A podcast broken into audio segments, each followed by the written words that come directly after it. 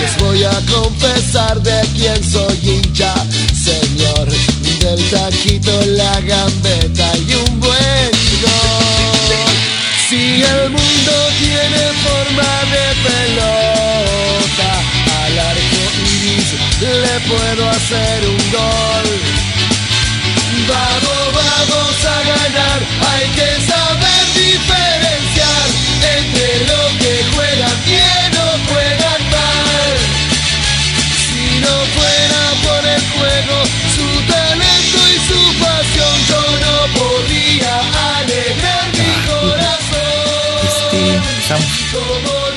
te iba a preguntar. Vos, to- vos tocás la batería, ¿no?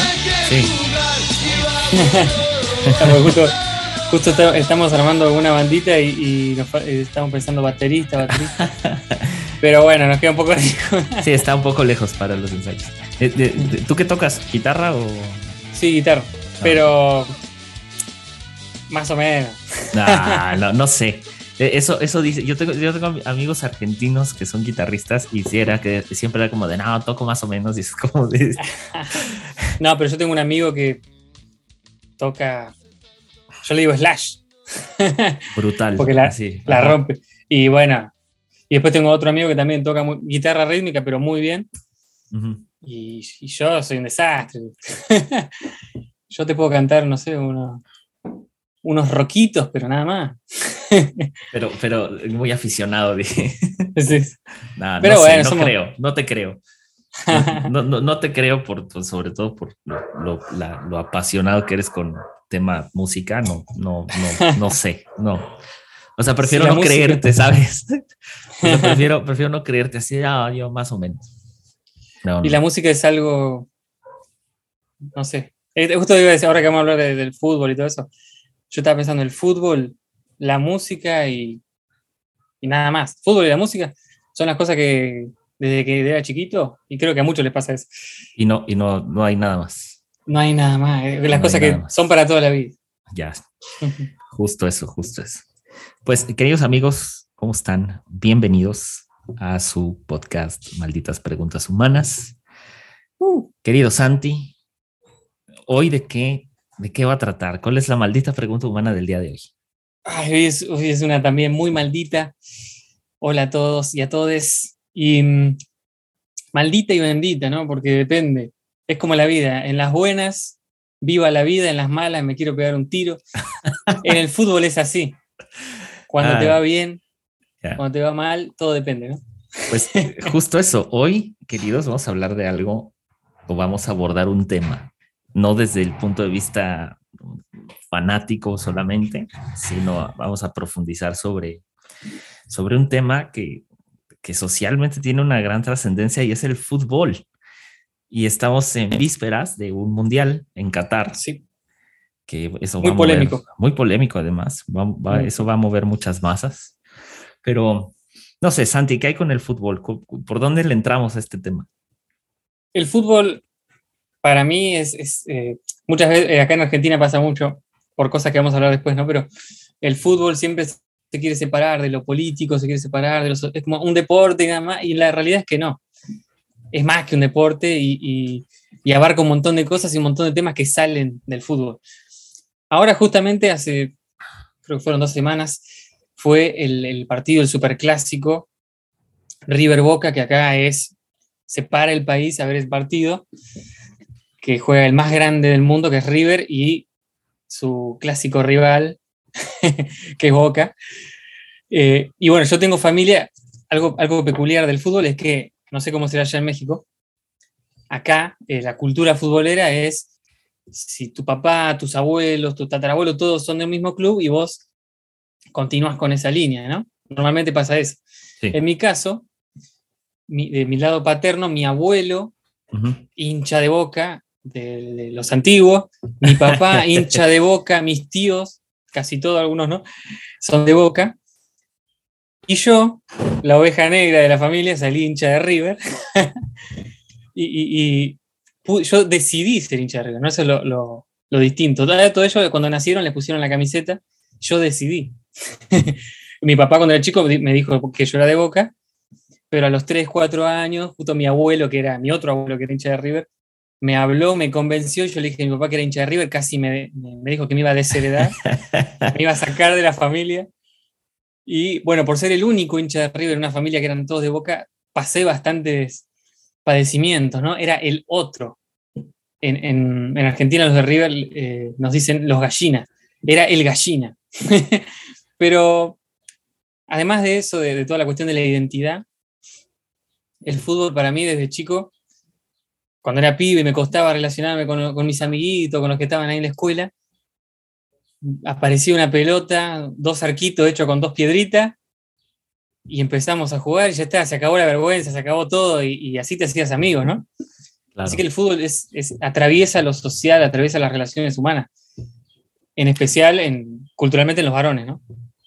Sí, creo que algo, algo como muy interesante que sucede con el, con el, con el fútbol eh, es, justo eso. Eh, creo que todos en Latinoamérica, por lo menos, hemos tenido un acercamiento a este deporte y precisamente nos ha permitido acercarnos a otras personas a través de eso. O sea, rompe, rompe, tiene algo que rompe muchas barreras, pero al mismo tiempo tiene algo muy curioso, que es que crea, eh, crea y segmenta eh, gente, o sea, hace familias. familias, de hecho, ¿no? Y en, tu caso eso es uno, o sea, de, toda la familia ser hinchas, fanáticos de, Boca y de pronto eh, Santi, ¿verdad? Que se le ocurre, ¿cómo se le ocurre a Santi? Este, ser, ser, de River, ¿no? O sea, de, de cómo, vaya, no, no, es, es, como impensable, ¿no? Es el, mismo ejemplo en, México sucede con el, Club América, las Águilas del América y con eh, el, club de aquí de Guadalajara, que son las Chivas, ¿no? Que curiosamente eh, hay algo muy chistoso o muy, muy curioso detrás de Boca y de River, ¿no? Que uno es el equipo de los ricos y el otro es el equipo de los, entre comillas, el equipo de los pobres, por ponerlo así, ¿no? Eh, que no sé si tiene que ver por, por, por, en dónde está el estadio de, de, Boca, que se, o sea, no sé si es, por la zona que refieren eso o porque si realmente River Plate tiene muchísimo más capital que Boca. No, no, no, no. Es más, hoy por hoy es al contrario. es que justo, justo por eso, porque, porque sé que, que tengo, la idea, y lo, es que lo mismo sucede acá, o sea, es como que de alguna manera las Águilas del América ha sido como el equipo del pueblo, entre comillas, y, las Chivas Rayas del Guadalajara no, pero vaya, el, Club América le pertenece a la televisora más grande de México, entonces como de duda, o sea, ¿qué estás hablando? Eh, bueno, el presidente Macri claro. era presidente de Boca.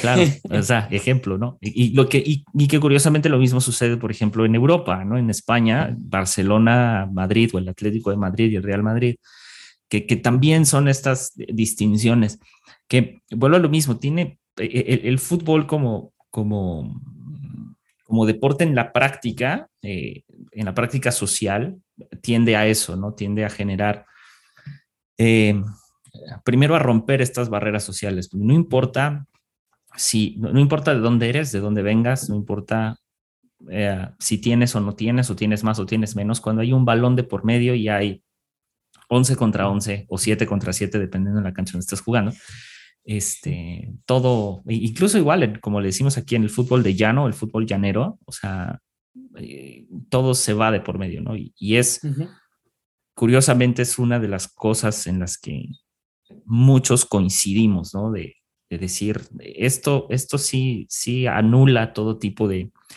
de, segmentos, de segregaciones, de, y eso es muy curioso, porque no he visto otro deporte que haga lo mismo. O sea, yo, yo personalmente soy mucho más fanático del fútbol americano que, que, del, que del fútbol soccer, aunque sí me considero muy fan del, del fútbol. Me, justo el americano no tiene eso. El fútbol americano es un deporte eh, muy costoso, por lo menos en México. O sea, para poder jugarlo sí tienes que pertenecer, pertenecer a una clase media, media alta, por el equipo, por lo que cuesta. eh, y, poniendo otros ejemplos, ¿no? Aunque es, aunque es un equipo, o sea, sí es, sí es un deporte de, que se juega en equipo, termina siendo un deporte de demasiado contacto físico y, y claro, se generan, ahí se genera más una hermandad, pero es muy difícil que se rompan esos vínculos por el tipo de deporte. Y si nos vamos a otros, como puede ser la natación, la natación es demasiado individualista, entre muchos otros deportes que son muy individuales. Pero a nivel macro, creo que, como dice Santi, el fútbol como que retiene esta idea de romper ¿no? esos, esos esquemas. Pero no, sé- qué pienses, ah, porque el, el fútbol, desde mi punto de vista, tiene, tiene algo como que todavía más curioso. Y es que desata, desata pasiones, desata, des- desata cosas bien raras. Sí. No sé qué pienses. Desata eh, eh, pasiones como la ira y pasiones como la alegría extrema, ¿no? y, y- y también desata la maldad un poco. Justo eh, eh, este partido que te decía, el Superclásico, eh, Boca le ganó a River después de mm, hace cinco años que no nos ganaban y, y nos ganaron. Y justo, como te digo, hace años que no nos ganaban y, Boca venía jugando muy mal. Y mi hermano mayor, eh, que era históricamente fue siempre hincha de Boca, venía diciendo, no, yo no soy más hincha de Boca, no, no, no, no aliento más por Boca, ahora soy de otro club que se llama Tigre. Y venía diciendo eso, venía diciendo eso, y nos sentamos a ver el partido y yo igual no soy de Boca, decía, no soy de Boca.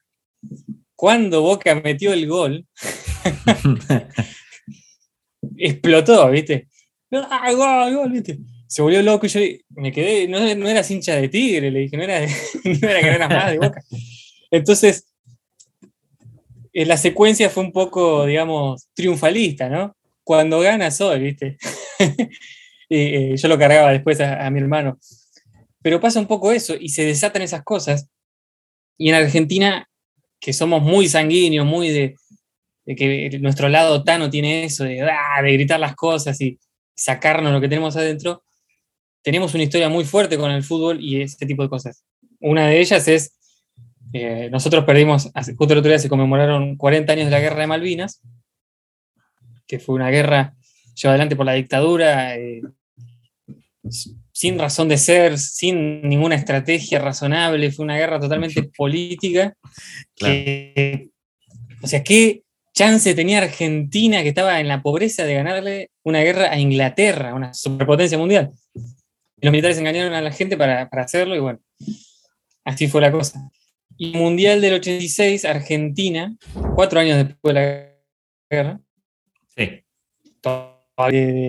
del director técnico Bilardo y capitaneada por Diego Armando Maradona, enfrentó a Inglaterra, que fue uno de los partidos más épicos de la historia, y, y Argentina le ganó a Inglaterra. y acá se festejó, fíjate la locura, ¿no? Se festejó la victoria en el partido de fútbol como si hubiésemos ganado la guerra mejor todavía. eh, eh, ese partido. Ni siquiera habíamos ganado, ni siquiera habíamos ganado el Mundial todavía, que después lo ganamos ahí en México, pero ganarle a Inglaterra y metiéndole un gol con la mano, Además, de Maradona, la mano de Dios, ¿no? Eh, fue absolutamente, como dice Darío Z, orgásmico para, para nosotros, para, para el país.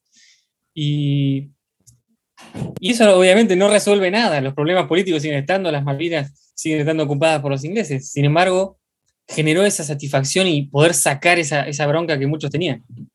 Y yendo 10 años más atrás, del 86 al 76, hay otra cosa también ahí eh, muy fuerte con el, con el tema del fútbol, es la contracara, ¿no? Esto, esto fue una, una, ¿cómo decirlo? Una parte linda del fútbol, de poder sacar eso.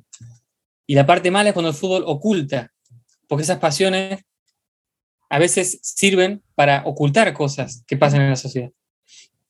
Y en el año 78, perdón, fue el Mundial que se hizo en Argentina, estaba plena dictadura militar, desapariciones, asesinatos, violencia, todo por debajo, ¿no? Y el Mundial sirvió para tapar todo eso.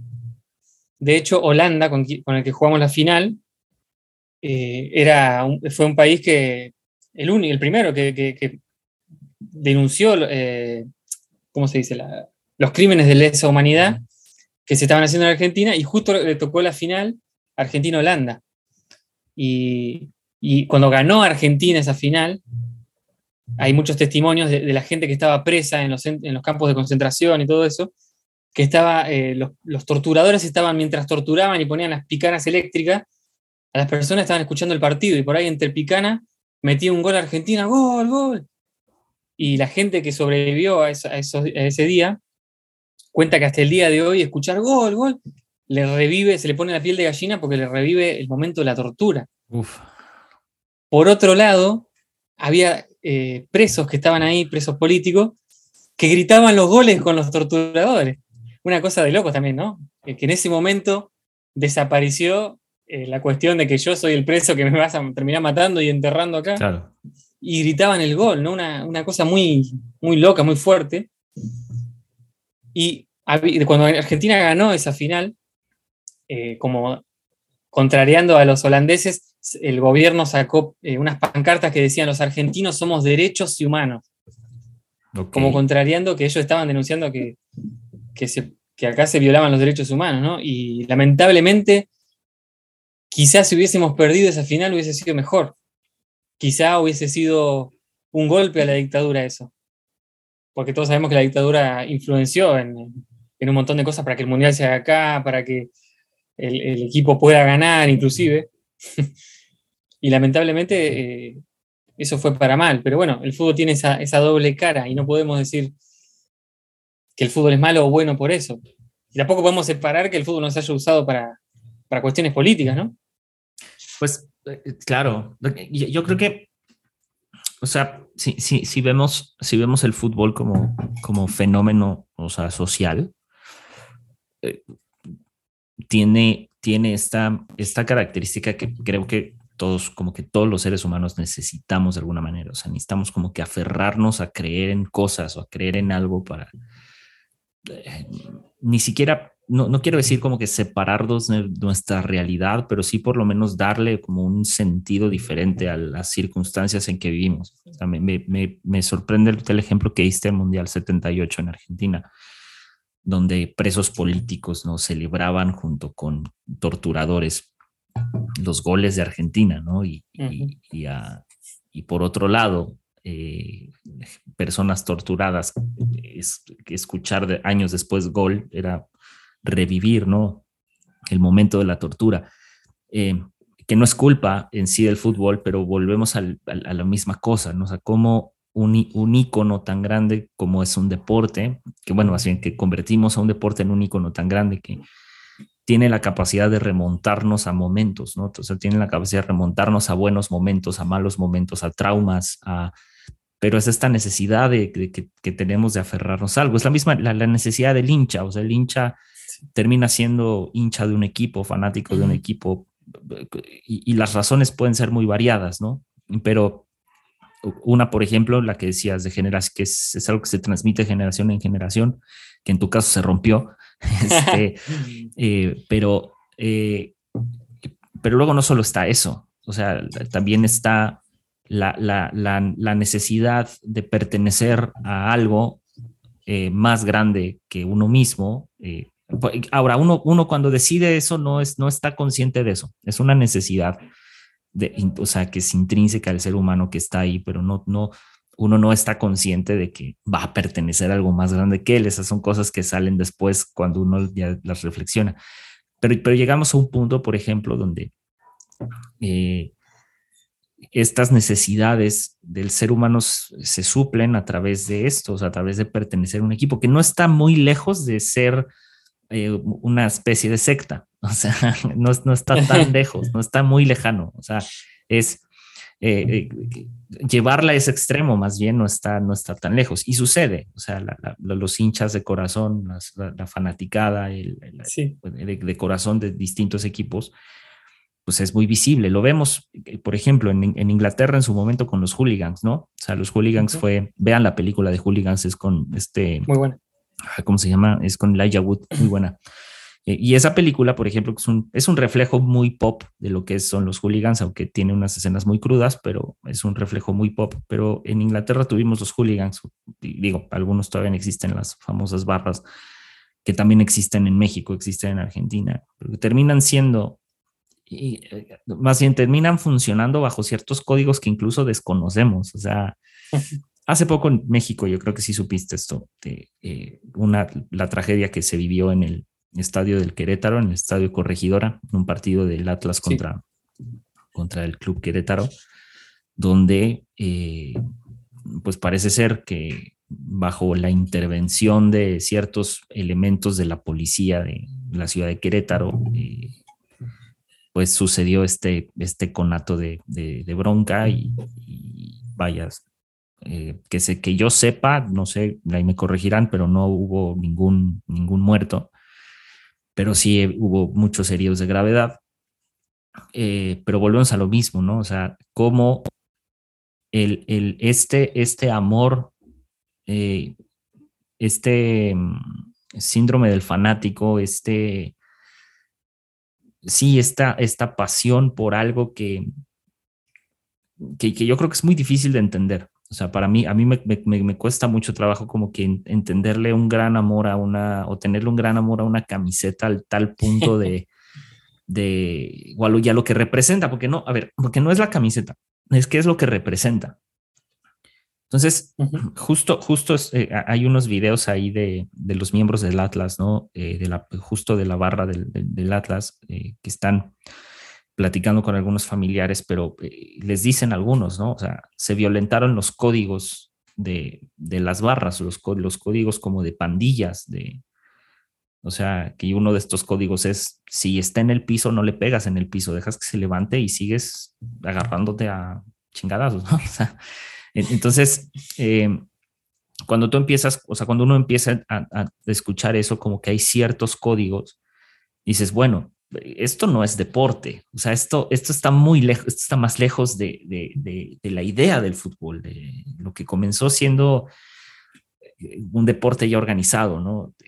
¿Qué, ¿Qué, es esto, no? Y te das cuenta que, que, que, esto ya es otra cosa, esto ya pertenece y raya para mí en, el, en los extremos de una secta, raya en los extremos de un, ya no un grupo coactivo coercitivo, porque no es eso, sino ya raya en los límites de un, de un grupo violento con un fin, que el fin ya no es apoyar el equipo en sí, el fin ya es apoyar una especie de causa o una especie de todos contra nosotros y ya vienen otras cosas, como decías, ¿no? Bueno, pues en las buenas y en las malas, sí, pero es que si en las buenas implica que todo esté bien, pero cuando son las malas implica que esto va a ser una guerra campal y se pudre y, le da este, este tono rojo, ¿no? Al, fútbol que creo que, que, que, no, no lo tiene tan, tan, tan, o sea, tan merecido, ¿no?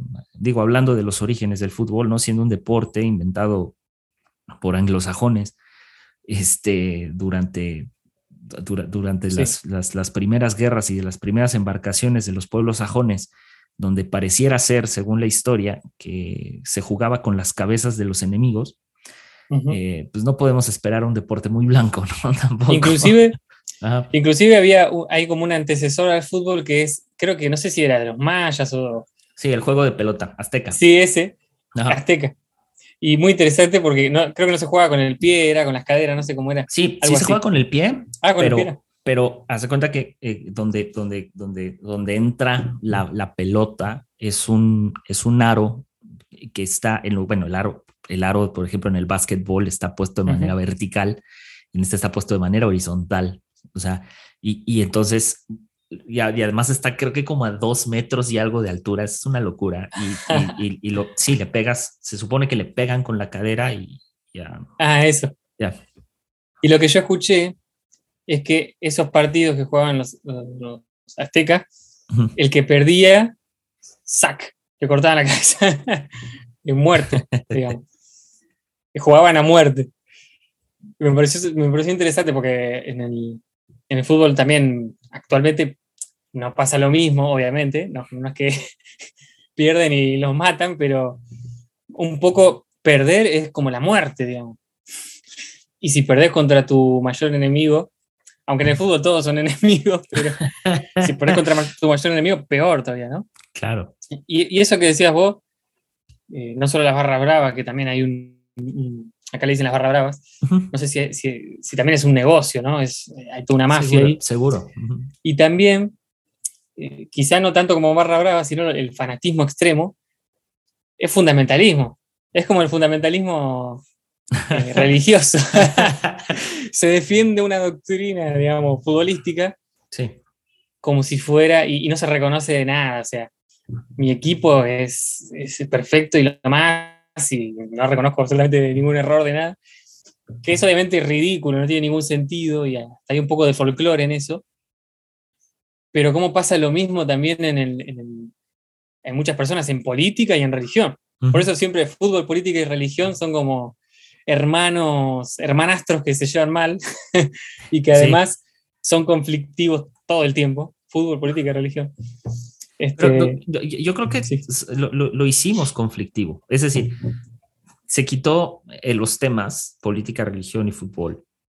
Se quitaron de la mesa durante mucho tiempo, porque en México es como igual, o sea, estos temas no se tocan porque siempre lleva a que haya, una discusión, como que, como que el latinoamericano de alguna manera, en general, pero en Latinoamérica sobre todo, como que le, tenemos miedo a, a, la discusión. O sea, yo tengo, tengo dos, dos, primos, eh, uno, uno de ellos es el mayor de todos, del, del justo de la familia de, de, de mi madre.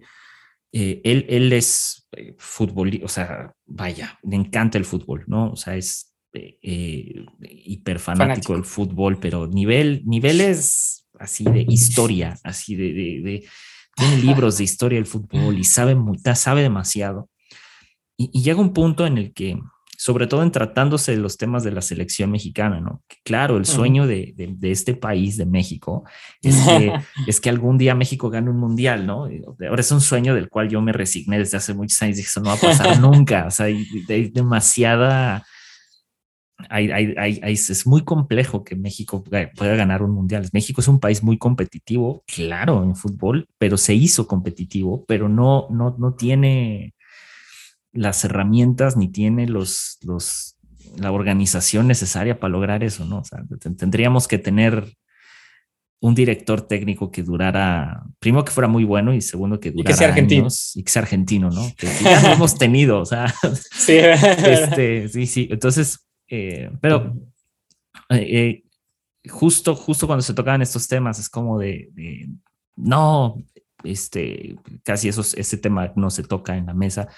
Y, yo mucho tiempo después fue, pero ¿por qué no? O sea, por el hecho de decir que, me, por ejemplo, México no va a ganar un mundial, pues eso es una perspectiva personal. Si para ti, tú que estás escuchando esto, tiene del país de donde vives, tú tienes la esperanza de que tu país gane una Copa del Mundo, pues adelante, ¿no? O sea, pero se quitó tantos, tanto tiempo de la mesa que lo que hicimos fue que ahora son temas a los que de pronto nos da como miedo, ¿no? Curiosamente lo dijiste, ¿no? También la política, ese es otro, ¿no? O sea, la política es un tema en el que como yo pienso diferente, como yo tengo ideas más de derecha y yo tengo ideas más de izquierda o yo tengo ideas, no sé. Sí. Em, entonces no vamos a llegar a ningún acuerdo. Lo que pasa es que ¿quién nos dijo que tenemos que llegar a un acuerdo? O sea, el eh, chiste es escucharnos. Es, es, es, es, lo mismo, ¿no? Es como que sí, Boca, no sé, Boca es el mejor equipo de Argentina, ¿no? Y alguien de River va a decir, pues vemos, ¿no? O sea, vemos y, y, al revés, ¿no? Y pero el punto no es, no es, no es, porque, porque sí me parece muy exagerado de vamos a ver quién según la opinión de quién, quién es el mejor, cuando realmente el, mejor equipo es el que se, eh, eh, eh, real, realmente el, mejor equipo lo hacen, y esto va a sonar a lo mejor muy, muy, muy raro, pero ese mejor equipo que gana los campeonatos una y otra vez, una y otra vez, en algún punto va a fallar. y, y esa es en la conciencia en la que nos entra. Es como que ah, o sea, mi, equipo ganó el campeonato una vez, lo va a ganar dos veces, ¿no? Lo va a ganar tres veces. Y puede suceder, pero algún día va a fallar. El problema es el día que falle, ¿qué va a suceder? Y ahí es donde las opiniones y la, para mí la diversidad de opiniones, sobre todo en el tema del deporte, eh, son muy válidas porque es como, como que se tiene que romper precisamente con, esa, con ese fanatismo tan duro, ¿no? O sea, que, entramos, por ejemplo, en, mi caso, yo en México, yo mi equipo de fútbol de toda la vida han sido los Pumas de la Universidad Autónoma Nacional. O sea, que es la, UNAM, la Universidad Nacional Autónoma de México. Eh, tiene un equipo de fútbol que son los, los, Pumas de la UNAM. Este, y vaya, ¿no? Me tocó ir a partidos, he ido a Ciudad Universitaria a ver partidos y es una locura, ¿no? Además es uno de los equipos con una de las barras más, más de, más de terror. Sí, son, sí, son muy, muy, sobre todo porque está integrada por los porros de la UNAM, que los porros es como toda una organización político-estudiantil que fueron de los parte de los del movimiento del 68, han hecho muchísimas huelgas, han cerrado la universidad, o sea, que es gente muy grillera de la universidad, eh, muy, muy roja en el, sentido, en, el, en el sentido de izquierda, ¿no? De ideales de izquierda. Y en general la universidad eh, autónoma tiene ciertos problemas y ciertas cosas muy de izquierda. Entonces, para mí, cuando, cuando yo descubro los, los, los Pumas de la UNAM, yo, yo los descubro no por mi familia, o sea, mi familia veía el fútbol, la mayoría de mi familia le van a las chivas y no son de Guadalajara, imagínate, ¿no? Entonces, Sí, o sea, son de Ciudad de México y siendo de Ciudad de México, lo ideal es que le vayas a otro equipo que sea la Ciudad de México, ¿no? Pero no, eran de, las chivas del Guadalajara y, yo, igual que tú, era de los pocos que yo los Pumas de la UNAM. Y a mí lo primero que me cautivó realmente de los, de los Pumas no fue el juego, porque estaba muy, muy, muy chico, fueron los colores. Eso fue lo más chistoso. O sea, lo más curioso es esto, los colores. Y, y, y cómo los colores se forjan esta identidad, o sea, forjan esta, el que tú te identifiques con algo. Además, la otra fue la mascota que tenían, que son los Pumas o el Puma. Sí. Y no es que uno sea siempre, ya haya sido siempre fanático del Puma, pero se me hacía muy curioso y era más por la palabra Puma, me gusta cómo suena, la fecha es como tiene un poder, para mí por lo menos representa algo muy fuerte. Entonces, eh, pasó algo muy curioso, primero fueron los colores, pero después con el tiempo, eh, lo que, lo que me empezó a, a, volverme así, no loco, pero sí decir, ah, manches, este equipo sí tiene como que razón de ser, fue todo lo que gira alrededor del equipo, que es eh, la universidad del país, la universidad de la nación. La otra es las, los cánticos, ¿no? Las famosas porras, las, estos cantos, ¿no? Y en concreto de los Pumas es el cómo no te voy a querer, este, o sea, si mi sangre es azul y mi piel dorada y decías, ¿cómo la gente canta esto? ¿Por qué no cantamos esto en una iglesia? Entonces, este, eh, y entre muchos otros, ¿no? Ver, ver a la, o sea, ver a, al, al, todo el conglomerado de la barra brincar en un ambiente no, no tan, uno no tan, tan violento en el sentido de, de golpes, pero, eh, pero sí violento hacia afuera, o sea, en el sentido de la intención de los cánticos muy enfocada en, en, mover la masa de la, del estadio, ¿no? O sea, la masa de, esas camisetas azul, azul y oro. Y vaya, después fue un equipo que dirigió Hugo Sánchez, lo llevó a un bicampeonato. O sea, fue una locura eso. O sea, y, ver a, para mí a, los Pumas entonces era, era algo, algo, algo muy, muy, muy, muy hermoso. Pero la otra que, fíjate que reflexionando, que el fútbol hace, es que el fútbol no solo une gente, sino en algunos casos como que une a la familia. Y a la familia vista desde este universo de, las múltiples concepciones de la familia. Y en mi caso fue que mi abuela, yo tenía una abuela que le iba le iba al Cruz Azul, es un equipo de una cementera aquí en México, eh, que es una cooperativa, es una cementera, tienen su estadio ahí en Ciudad de México y mi abuela era fanática del Cruz Azul. Eh, pero mi abuela era más fanática de ver los mundiales. Y cuando mi abuela eh, tiene problemas con cáncer de pulmón, justo venía el mundial de Corea-Japón, si no me equivoco. Y, fue un mundial que, que, vimos con ella este, desde prácticamente desde ella, desde su cama y yo desde un sillón que estaba ahí en su cuarto. Mi abuela tenía que estar algunos, algunos instantes conectada al oxígeno porque le habían retirado un pedazo de pulmón. Este, Y ver la, pasión con la que mi abuela veía, no a la selección mexicana, al fútbol internacional. O sea, venían partidos así donde jugaba Inglaterra, donde jugaba Francia, Holanda, las potencias, ya sabes, ¿no? O sea, Brasil y era como de, se, todo se paraba en la casa. O sea, en casa de mi abuela, todo, en ese momento no, no, había otra cosa que hacer. Mira, tienes que salir, vete, pero yo no voy, ¿no? Entonces, fue algo muy padre porque me tocó el Mundial Corea-Japón eh, y, y, no me acuerdo si uno antes o uno después, disfrutarlos como con ella cerca. Y fue algo muy significativo porque ya no es el hecho del partido, ¿sabes? O sea, ya con el tiempo te das cuenta que no es el hecho del partido, sino es el hecho de estar en algo que te une, en algo que te junta, en algo que en lo que en lo que tienes en común. Y qué mejor a nivel Latinoamérica tenemos algo en común, que es el fútbol.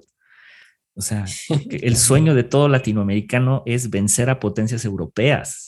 En, tu, en el caso de, de, de, Argentina, Argentina, Inglaterra, ese partido fue una cosa brutal. En el caso de México, el último, el, último antecedente que fue en un mundial, que fue México-Holanda, el, no, el famoso no era penal.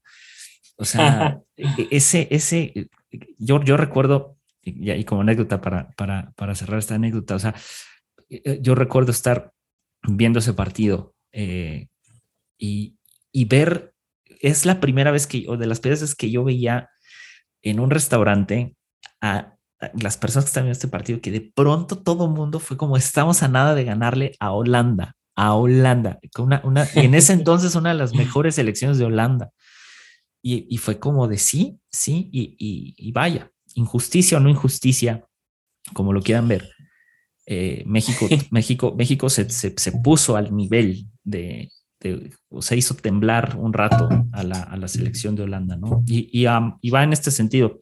Porque es, ¿qué, otra cosa, mi Santi? O, sea, e, encontramos que pueda juntar y unir en un solo contexto a familias, a personas, además de un deporte como el fútbol. Y, me, hiciste pensar en, esas anécdotas que contabas, porque tengo varias, pero eh, una, una relación también de, un punto de encuentro, por así decirlo, ¿no? que, que, generó el fútbol.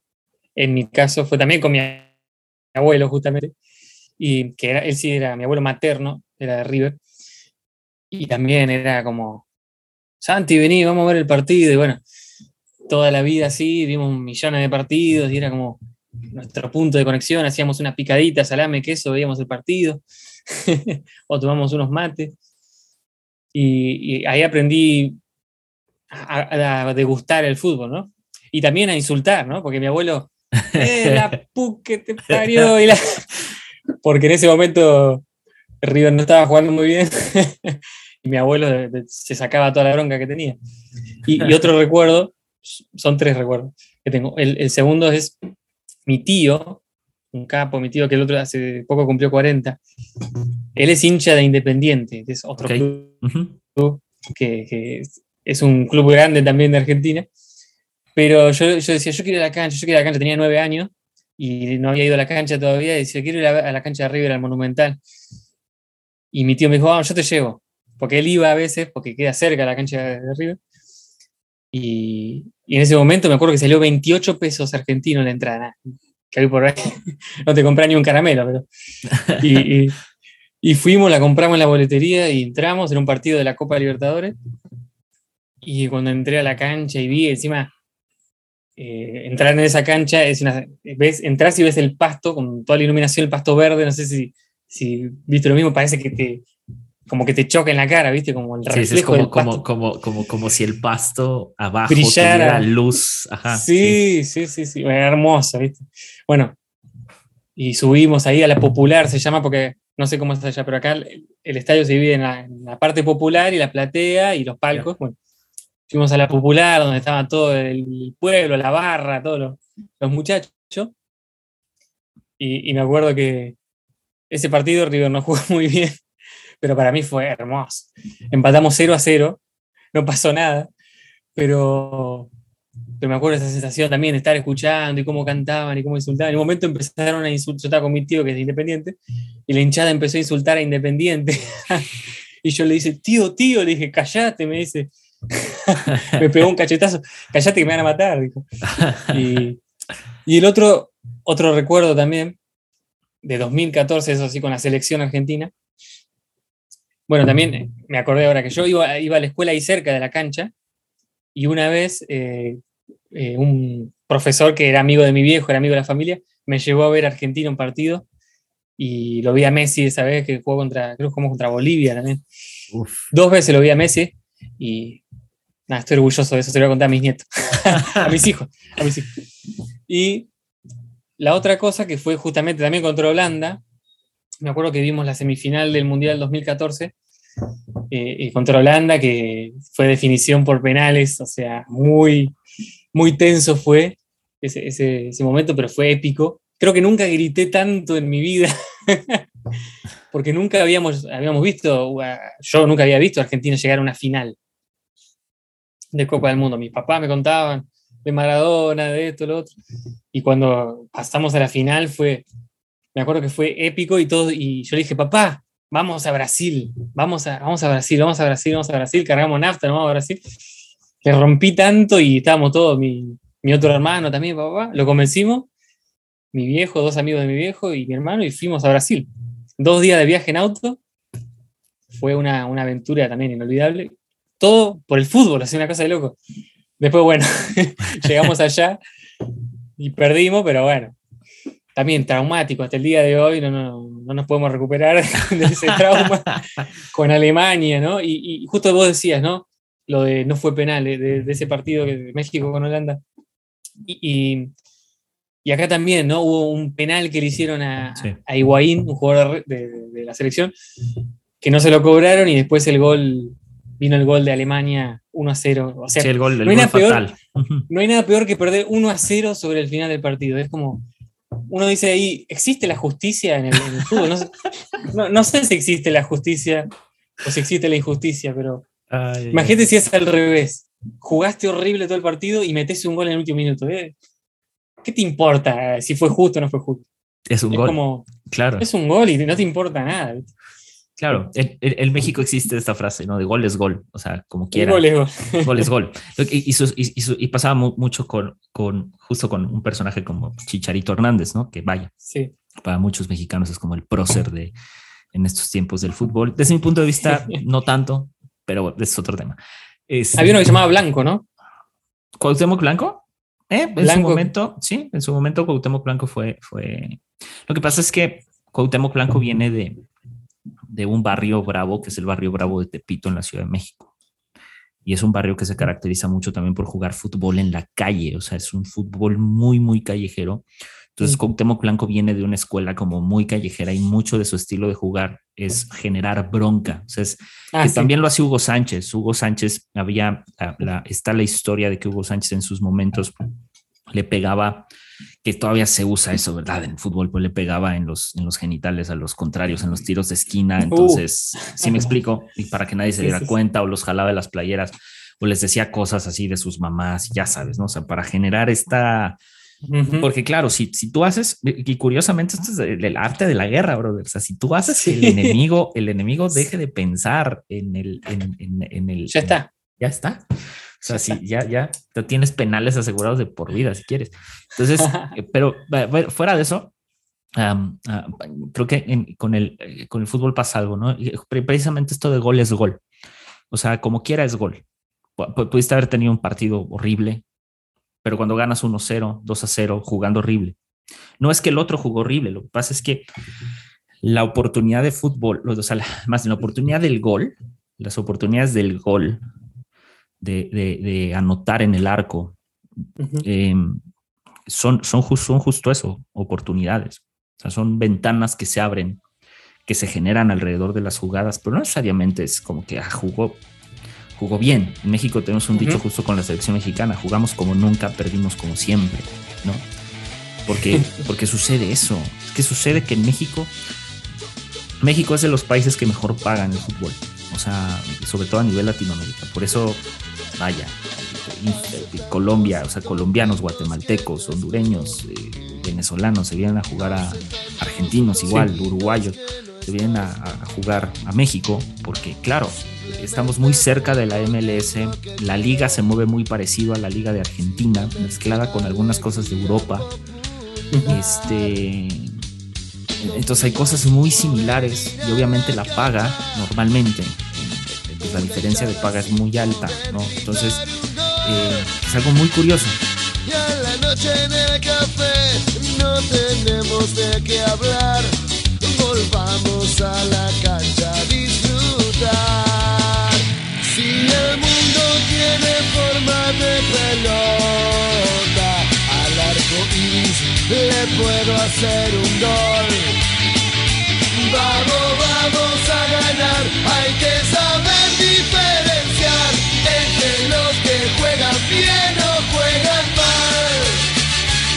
Lord.